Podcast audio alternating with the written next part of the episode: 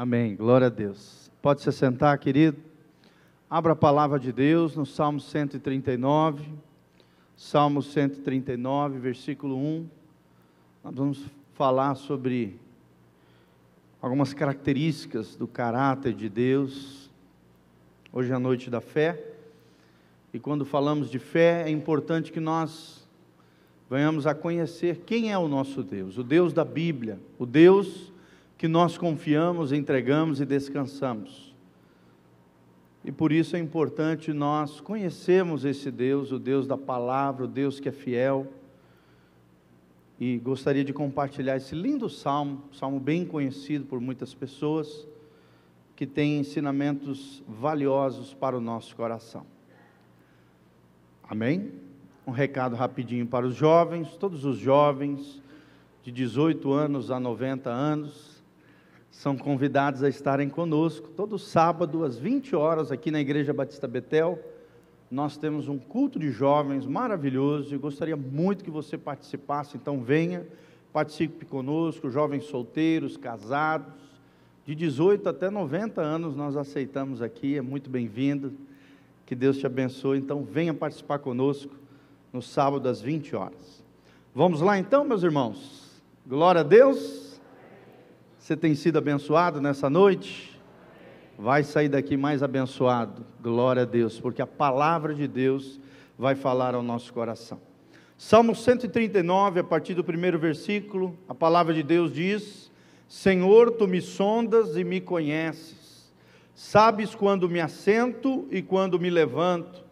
De longe penetras ou esquadrinhas os meus pensamentos, esquadrinhas o meu andar e o meu deitar, e conheces todos os meus caminhos.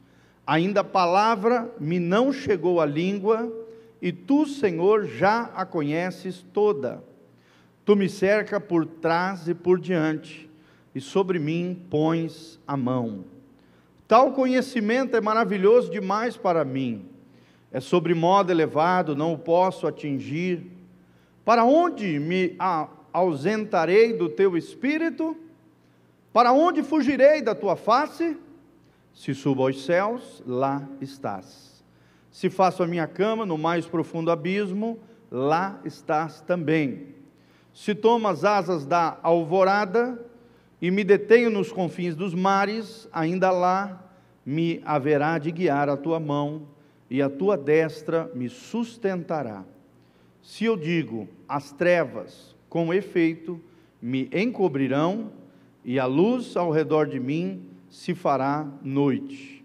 Até as próprias trevas não te serão escuras. As trevas e a luz são a mesma coisa. Pois tu formastes o meu interior, tu me tecestes no seio da minha mãe, graças te dou, visto que por modo assombroso, assombrosamente maravilhoso me formaste. As tuas obras são admiráveis, e a minha alma o sabe muito bem. Os meus ossos não te foram encobertos, quando no oculto fui formado e entretecido, como nas profundezas da terra.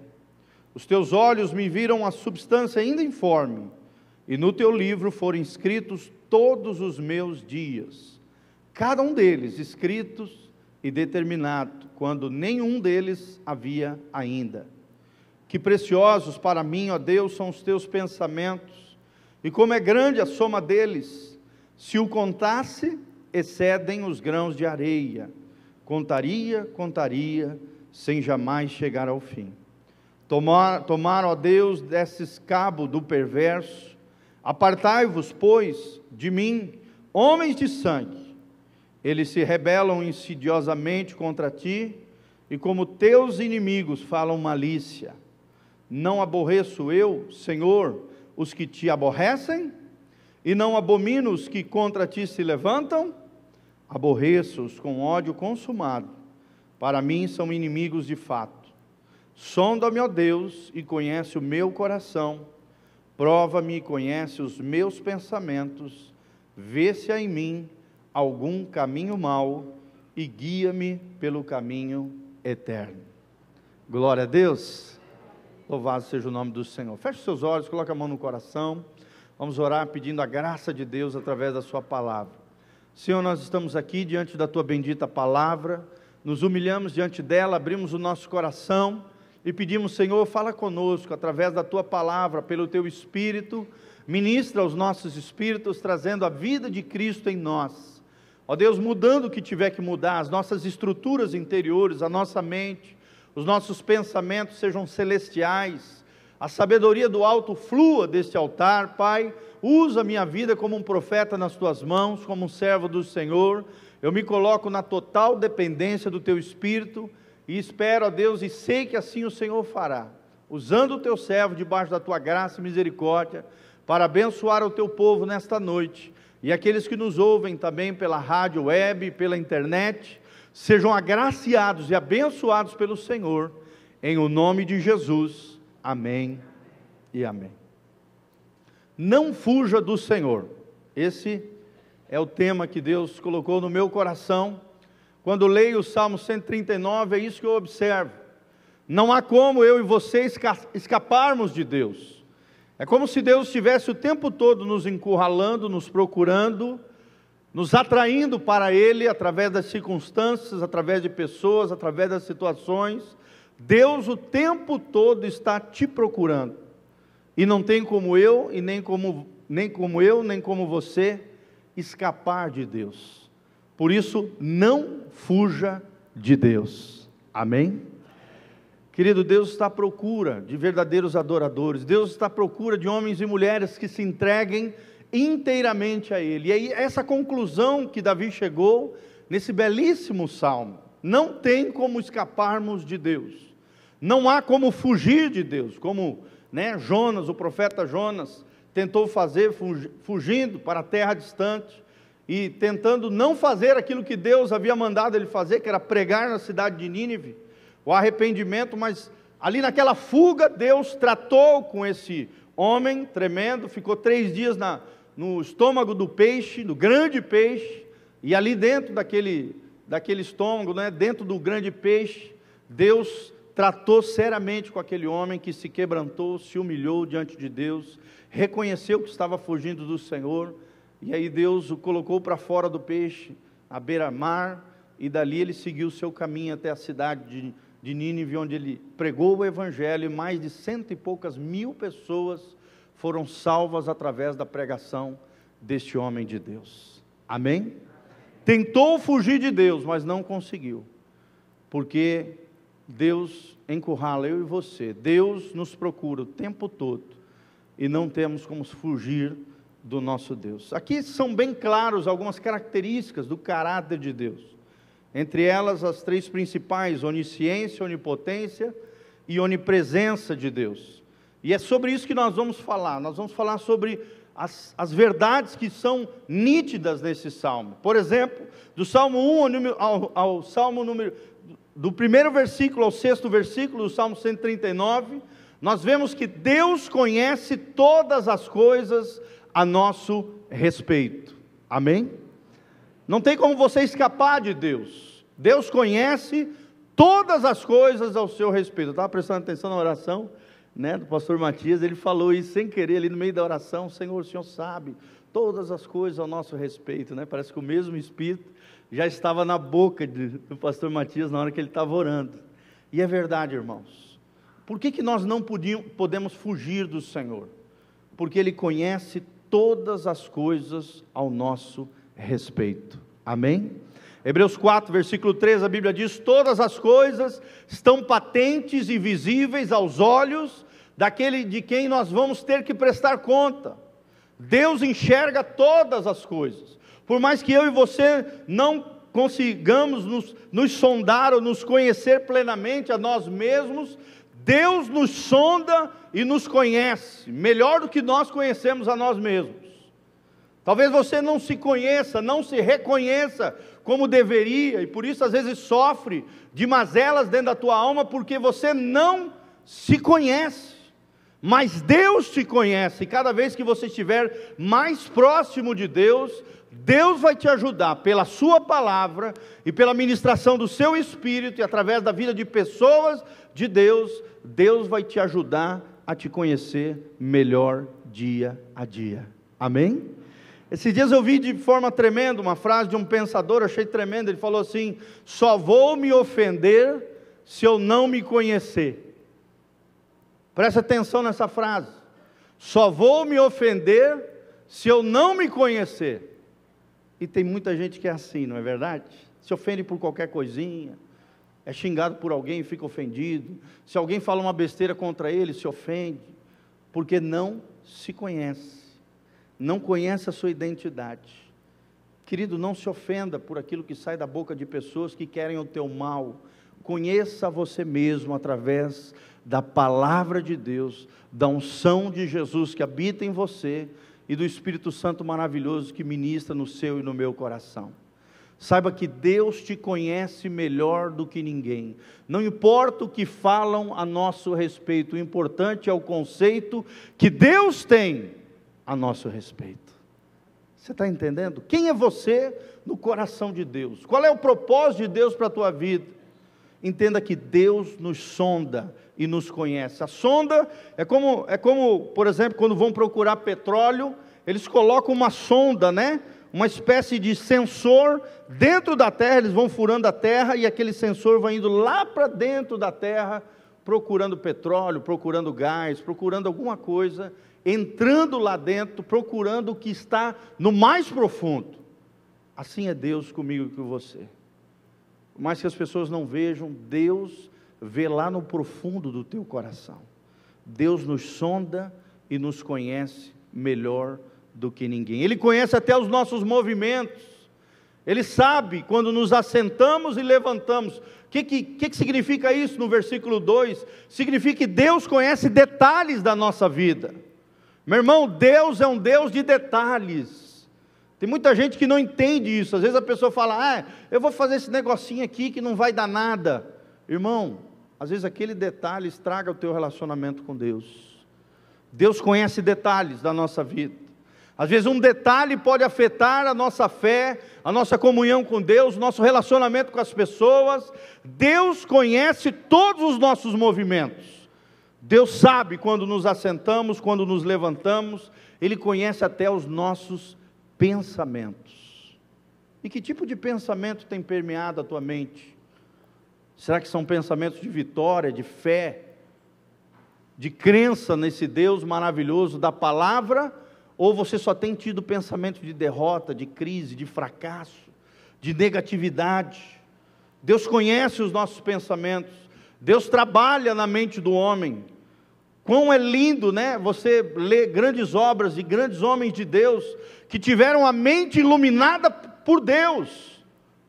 Irmãos, Oxalá tu e a minha mente seja iluminada diariamente pela palavra de Deus. Amém?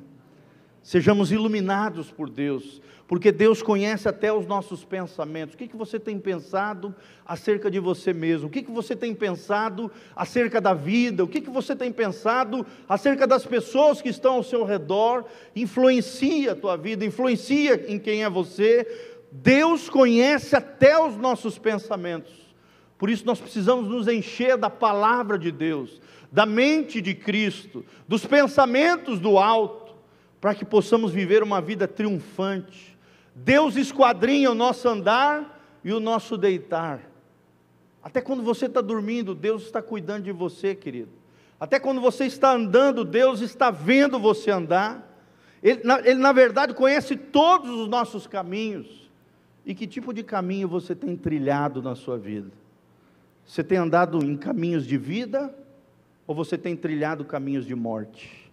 Você tem trilhado caminhos que agradam a Deus e alimentam a sua fé, a sua vida espiritual, em caminhos de vida e caminhos de bênção, em caminhos que edificam a sua vida espiritual e a vida das pessoas que estão ao redor, ou você tem trilhado caminhos de morte, caminhos de maldade, caminhos de iniquidade, tem pisado nas tendas da iniquidade, tem feito aquilo que é desagrada ao Senhor, querido, Deus conhece os teus caminhos. Só existe dois tipos de caminho na Bíblia: o caminho de Deus, que é curto, é apertado, é difícil, Jesus é a porta, é um caminho complicado de renúncia, de morte, de dizer não para um monte de coisa nessa vida, nesse, nesse mundo, sedutor, corrupto, destruidor. Mas a Bíblia diz que no final desse caminho, por mais que seja difícil, é um caminho de vida eterna. Glória a Deus. Já o caminho do mundo não, é uma porta larga, é um caminho fácil, não tem quase obstáculos, é nadar pela maré. Enquanto a vida cristã é nadar contra a maré, é a contracultura desse mundo. Só que muitos têm entrado por esse caminho de morte, caminho de iniquidade, caminho de sujeira, caminho da cultura desse mundo que odeia Deus, que vive como se Deus não existisse. Deus conhece os teus caminhos. Que tipo de caminho você tem trilhado? Deus conhece todas as nossas palavras. A Bíblia diz ainda: a palavra não chegou na tua boca, Deus já conhece aquilo que você vai dizer. E como Deus tem falado desse púlpito acerca de palavras, o que, que tem saído da tua boca, irmão? O que, que tem saído pela tua boca revela aquilo que está no teu coração. A língua é uma extensão do nosso coração. A língua fala do que o coração está cheio. Deus olha o teu coração, mas Deus sabe também o que está saindo pelas tuas palavras, pela tua boca, mesmo antes de nós proferirmos estas palavras, Deus já conhece todas as nossas palavras, como diz o versículo 4. Deus conhece a nossa vida como jamais alguém poderia conhecê-lo. Que tipo de vida você tem vivido? Você tem vivido uma vida que agrada a Deus, uma vida piedosa, uma vida consagrada, uma vida de obediência, uma vida de submissão a Deus, de sujeição a Deus, resistindo ao diabo para que ele fuja de vós, como diz a palavra de Deus, ou você tem resistido a Deus, se submetido ao diabo, e o diabo não tem fugido de você, ele tem montado em muitas e muitas pessoas que resistem a Deus e se submetem a Satanás. Que tipo de caminhos você tem trilhado? Que tipo de vida você tem levado? Deus conhece todas as coisas ao nosso respeito. Amém?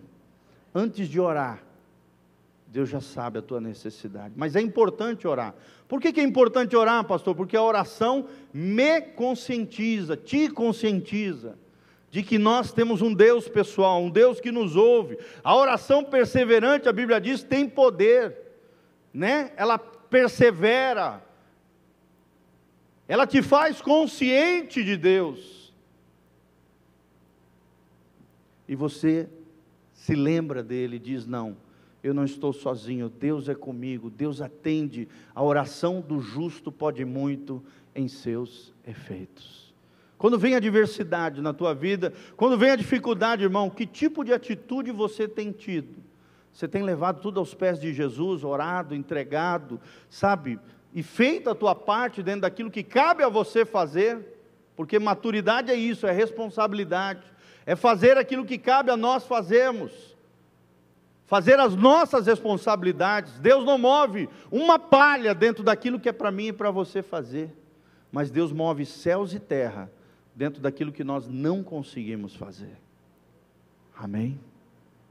Deus conhece todas as coisas ao nosso respeito. Segunda grande verdade do Salmo 139 é que ele nos envolve com a sua presença.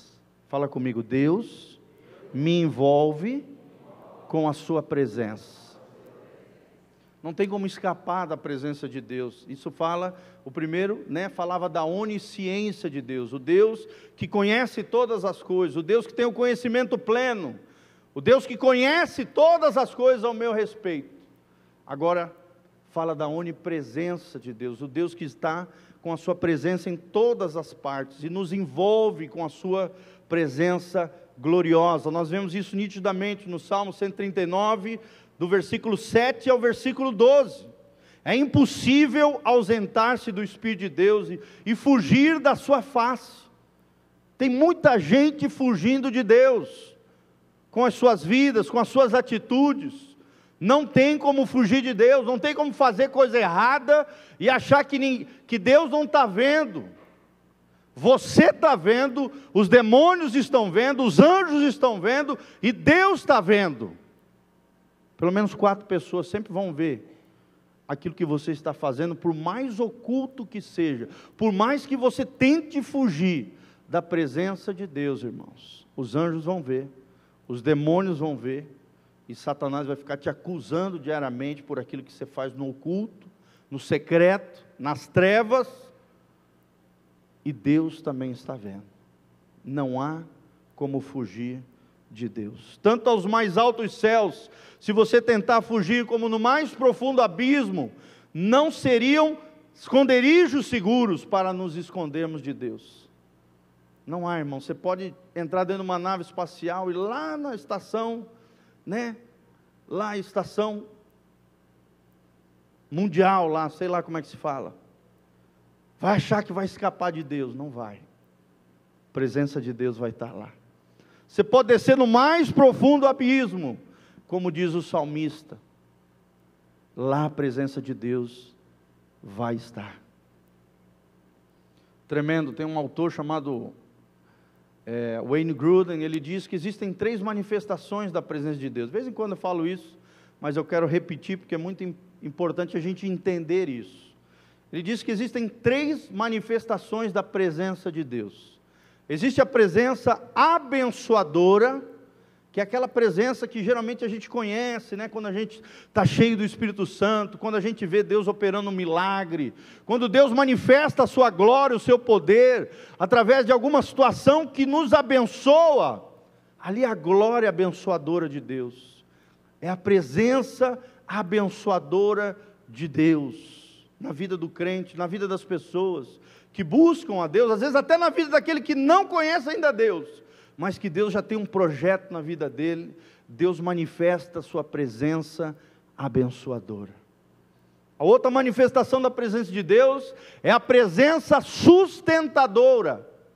A palavra de Deus diz que Deus sustenta todas as coisas pela sua mão poderosa, a criação, as marés, a lua, as estrelas, sabe, toda essa iluminação da natureza, o oxigênio que nós não vemos, mas respiramos todos os dias. A fotossíntese né, das árvores, das, dos vegetais, dos animais, os animais se alimentando no campo, toda essa natureza harmoniosa, né, que caminha pelas leis da natureza, são sustentadas pela presença sustentadora de Deus. Amém? Por isso, querido, quando você estiver em aflição, em dificuldade, em luta, lembre-se que Deus tem essas duas presenças para derramar sobre a tua vida: a presença abençoadora, do milagre, da bênção, do escape, da resposta de Deus, da manifestação da glória de Deus na tua vida. Mas Deus também tem a sua presença sustentadora por mais que esteja difícil, dolorido, sofrido, Deus vai nos sustentar, Deus vai cuidar de nós, Deus vai trabalhar em meio às circunstâncias, porque todas as coisas cooperam para o bem daqueles que amam a Deus, aqueles que são chamados segundo o seu propósito. Se você é filho de Deus, se você está nessa posição de fé em Cristo, você vai experimentar ao longo da tua vida essa presença abençoadora e a presença sustentadora de Deus. E a terceira manifestação, segundo esse grande teólogo, Wayne Gruden, é a presença julgadora de Deus, ou também conhecida dentro da teologia como a presença em juízo. É quando Deus aplica sua ira sobre determinada situação, pessoa, ou lugar. E nós vemos vários episódios na Bíblia que revelam isso. Por exemplo, a destruição de Sodoma e Gomorra. Ali estava a presença de Deus em juízo, aplicando o juízo de Deus por causa da iniquidade, sujeira e maldade daquela cidade. A Bíblia diz que desceu fogo do céu, fogo e saraiva do céu, e destruiu aquela cidade, e não sobrou nada. Era a presença em juízo ou a presença julgadora de Deus. Tem gente que não reconhece isso. Tem gente que acha que Deus é só, ai, é só a presença abençoadora, é só a presença sustentadora. Deus é bonzinho, Deus é amor, Ele não faz. Irmão, Romanos, Paulo fala que nós temos que considerar a bondade, mas também a severidade de Deus. Existe uma manifestação da presença de Deus em juízo. Não brinque com Deus. Horrível coisa é cair nas mãos do Deus vivo. A Bíblia diz que Deus não se deixa escarnecer, zombar.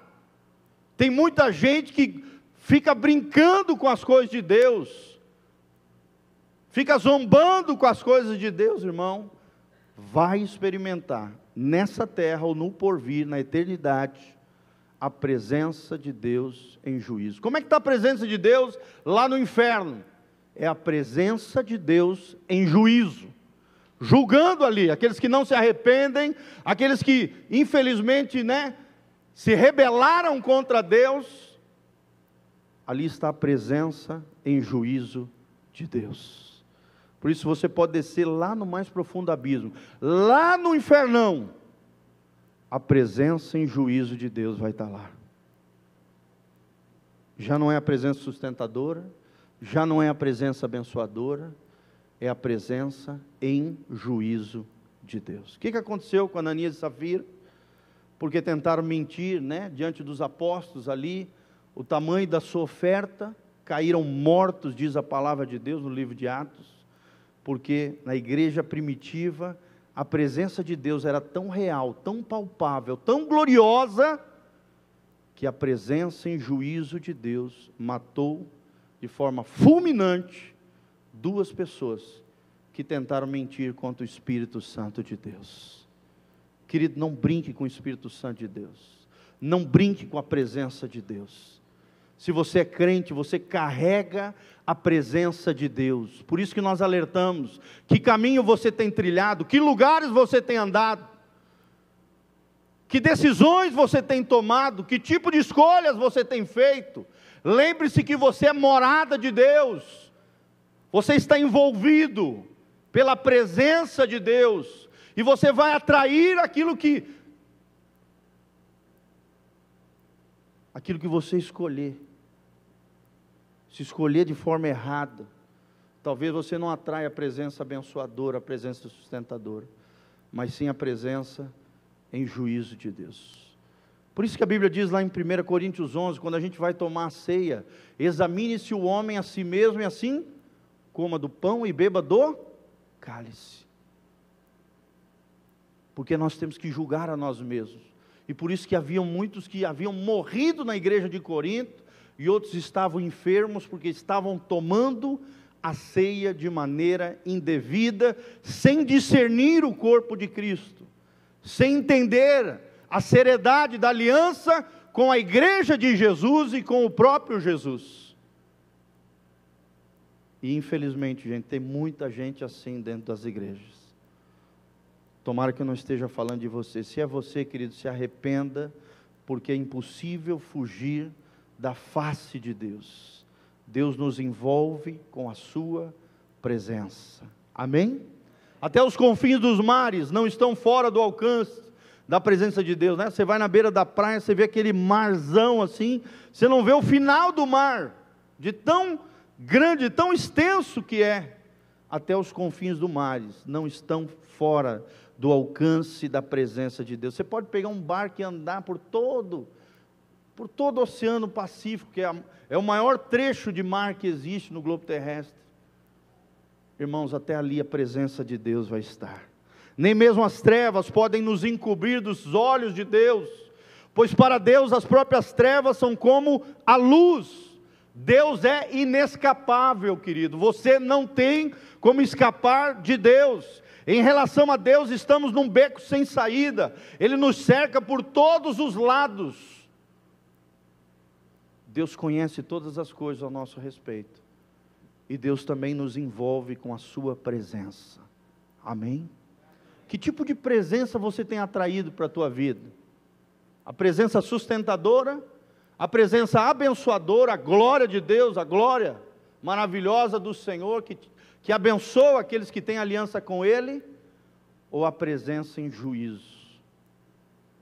Como é triste, às vezes você vê uma família inteira em juízo, porque às vezes os pais tomaram decisões erradas e Deus tem que tratar com a família toda, por causa de decisões erradas do marido, da mulher.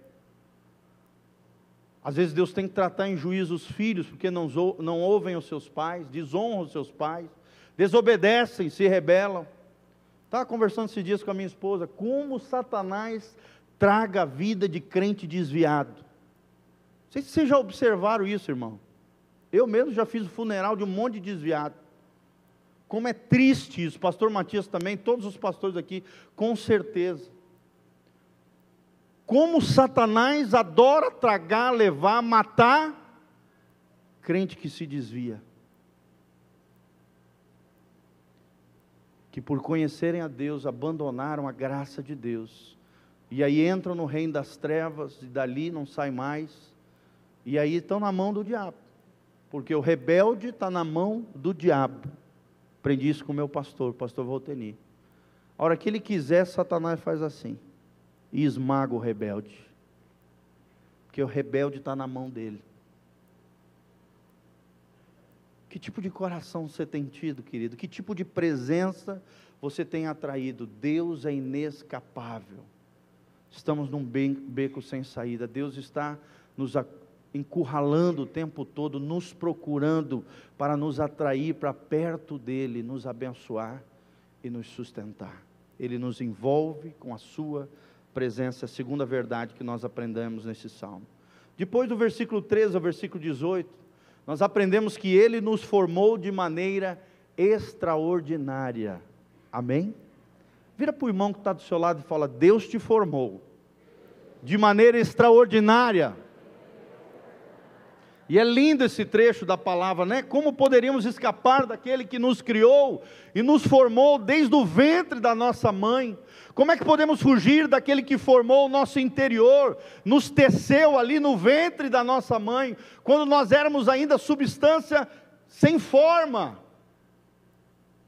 Não tínhamos nem forma, os ossinhos, o cérebro ainda não estava formado ainda, Deus estava ali nos tecendo. No ventre da nossa mãe, Deus já estava trabalhando, Deus já estava estabelecendo os sonhos e os projetos dele para a sua vida, querido. Amém? Deus tem lindos projetos para você, Deus tem lindos sonhos para a tua vida. Nem olhos viram, nem ouvidos ouviram, nem jamais penetrou no coração do homem, é o que Deus tem preparado para aqueles que o amam. Glória a Deus. Não precisa nem olhar para o lado, por exemplo, quando eu olho para a minha vida mesmo. A minha mãe perdeu três filhos, né, por, por aborto espontâneo, natural. Natural não, era uma anomalia. O seu, o seu, o seu útero não segurava feto nenhum. Depois de, da perda de três filhos, eles orando, buscando a Deus, veio esse menino vermelhinho. Dizendo meu pai, contando a história, que o dia que eu nasci, ele até caiu de susto no chão. De tamanha alegria, tenta imaginar uma mulher que perdeu três vezes, três filhos. Mas que o quarto filho que veio, o filho mais velho, que depois veio mais três, quatro filhos. Irmãos, foi tecido pelas mãos de Deus no ventre da minha mãe. Amém? Eu vejo a vida da minha esposa, que coisa linda. Deus separou ela desde o ventre. Meus meu sogro e minha sogra, infelizmente, né? Eles não tinham juízo na época, eram novinho. Meu sogro pulou a janela, se relacionou com a minha sogra, né? Já faleceu. Mas aí se relacionou com ela, ela engravidou, eram jovens, ele tinha 17, ela tinha 16. Engravidou da Sofia, minha esposa. E aí aquele menino de 17 anos ali desesperado, junto com a sua família, queria abortar aquela criança, porque não tinha, sentia, sentia que não tinha condição de criar aquela, aquela criança e tal. Levou até a mãe da Sofia, minha sogra, na frente de um negócio de aborto. Mas daí chegou na hora, na frente da clínica, ela sendo levada ali pelo seu esposo que já faleceu. Sofia perdeu seu pai com 13 anos de idade. Eu não tenho sogro. Irmãos, Deus deu um medo, um pavor na mamãe da Sofia, minha sogra, a Silvia, ela disse: Não, eu não vou abortar. Eu vou criar esse bebê. Eu vou amá-lo, eu vou dar o meu jeito, mas eu vou criar essa criança.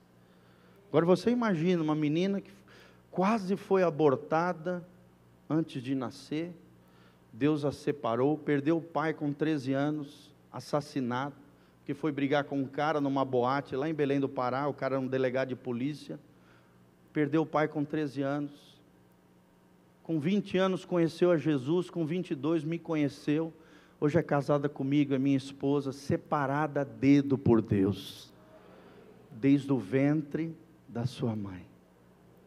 Glória a Deus. Rejeitada pelos homens, mas foi recebida e acolhida pelo Papai do céu.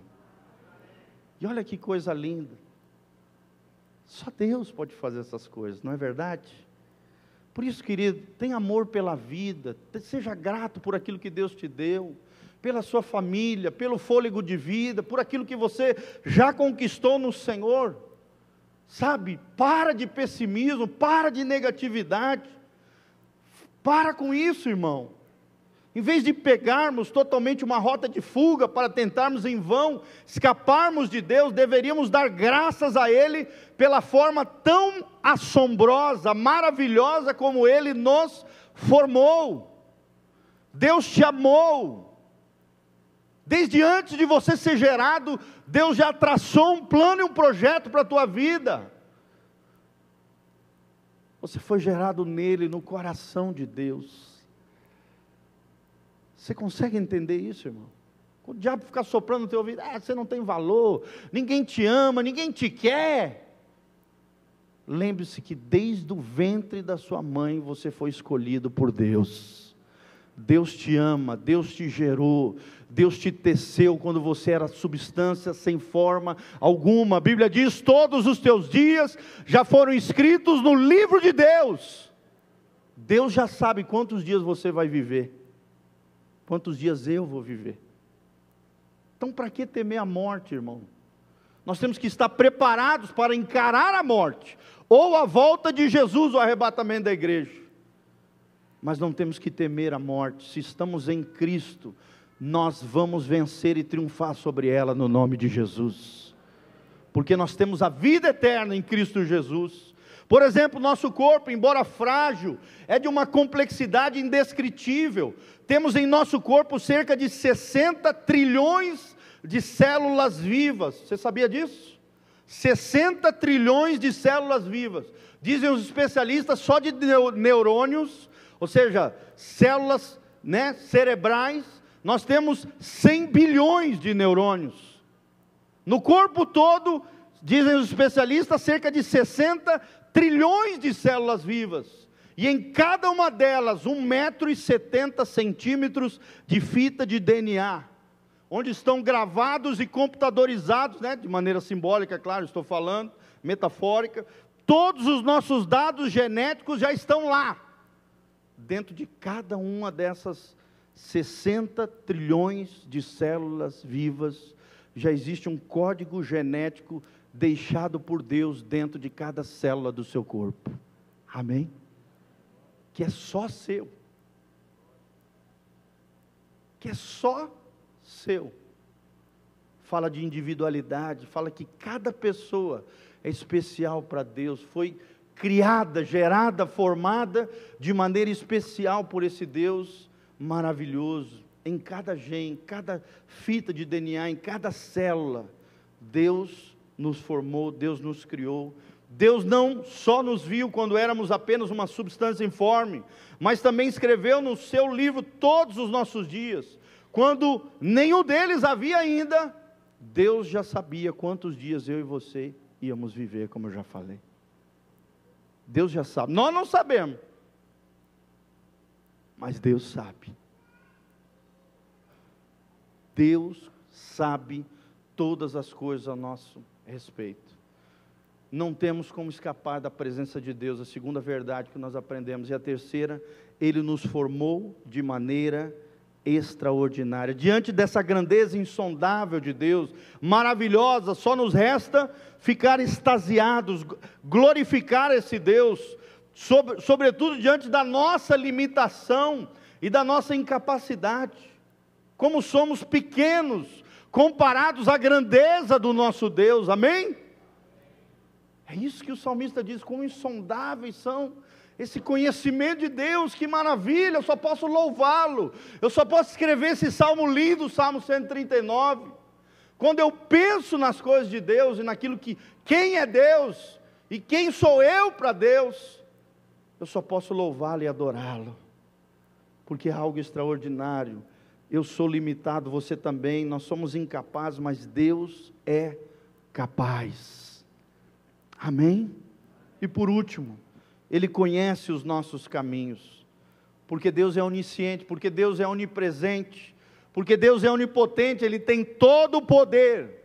Não existe nada mais insensato do que, por exemplo, um homem perverso tentar desafiar a Deus.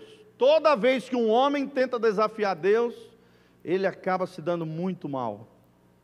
E o salmista fala desses homens. E o salmista Davi também firmemente se posiciona contra aqueles que querem insurgir de forma contrária a esse Deus, o Deus da Bíblia. Ele aborrece quem Deus aborrece. Ele abomina o que Deus abomina. Será que você também é assim? Será que você aborrece quem aborrece a Deus? Será que você abomina aquilo que Deus abomina? Ou você tem abraçado, se lambuzado, se sujado dentro daquilo que você sabe pela palavra que você não pode fazer? O salmista abomina tudo aquilo que Deus abomina. Está lá no versículo 21 e 22. Davi, então, reconhecendo essa grandeza de Deus, ele vai além. Ele clama a Deus para sondá-lo e para provar o seu coração. Isso é uma oração que nós deveríamos fazer todos os dias diante de Deus. Sonda-me, Senhor. Sonda-me, ó Deus, né? E conhece o meu coração. Olha que lindo, esse final do Salmo 139. Sonda-me, ó Deus, e conhece o meu coração. Está lá no final, no 23, 24. Prova-me e conhece os meus pensamentos quando Deus prova os teus pensamentos, será que você é aprovado por Deus? Quando Deus sonda, quando Ele vai lá no fundo do seu coração, será que o seu coração é aprovado por Deus? O que, que tem permeado o teu coração? Será que você não tem outros amores dentro do teu coração? Será que o teu coração não está dividido? Ou será que o teu coração está totalmente entregue ao Senhor? O salmista diz: Sonda-me, ó Deus, e conhece o meu coração. Prova-me e conhece os meus pensamentos.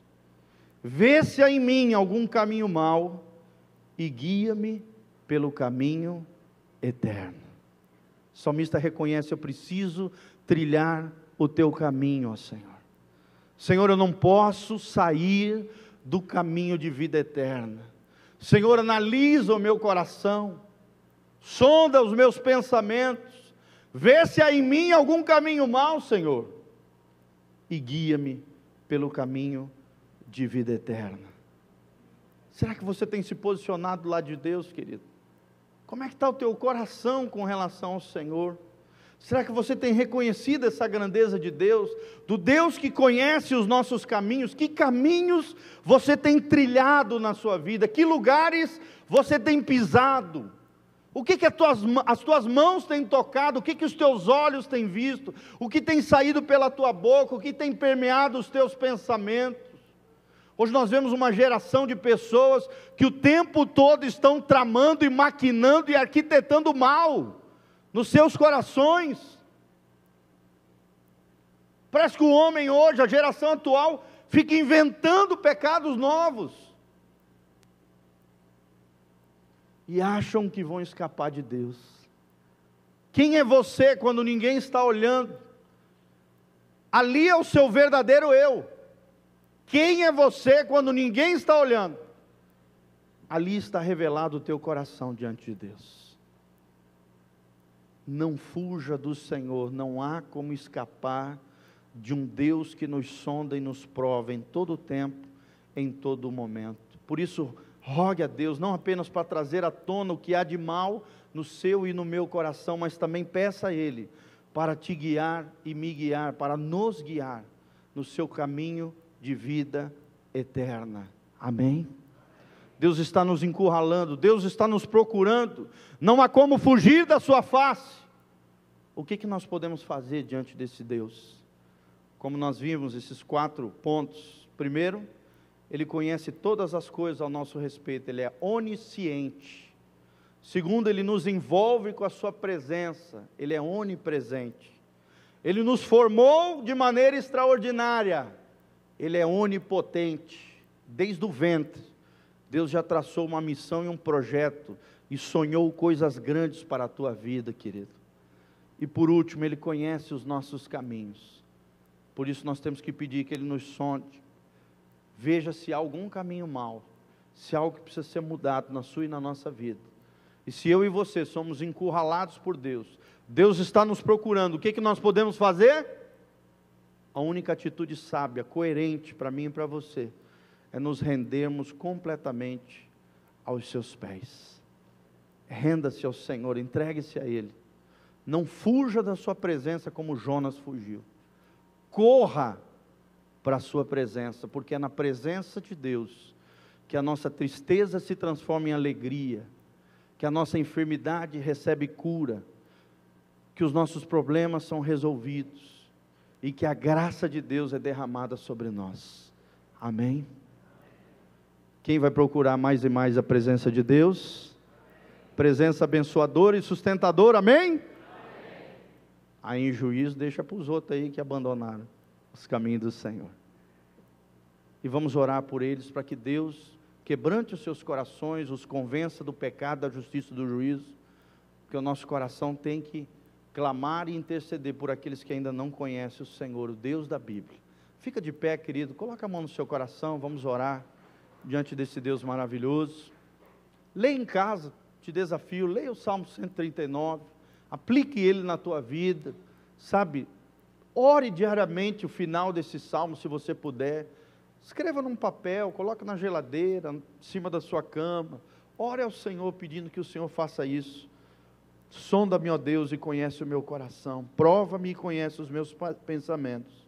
Vê se há em mim algum caminho mau e guia-me pelo caminho eterno.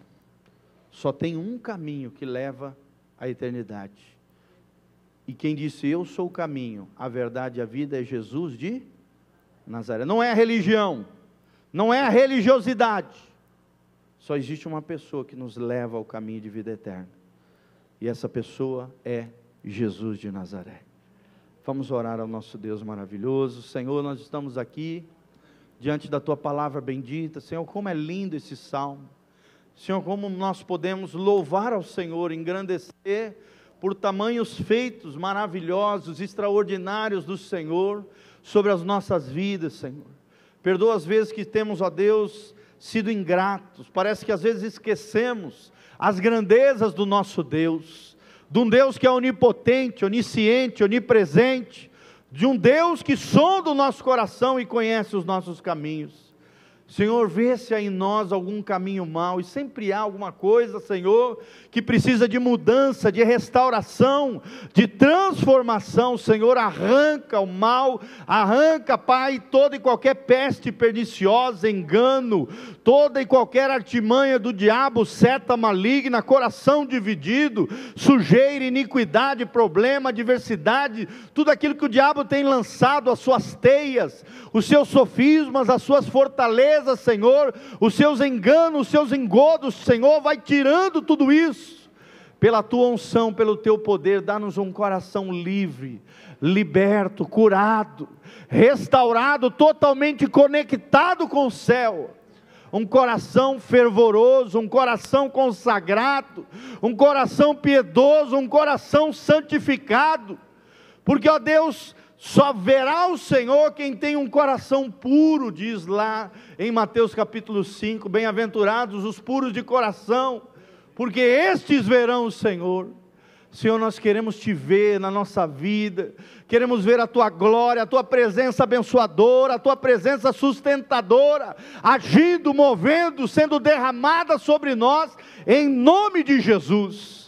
Senhor, abençoa o teu povo em todas as suas dificuldades e lutas, em todos os seus problemas, em meio à crise, nós temos Cristo, e Jesus é a resposta.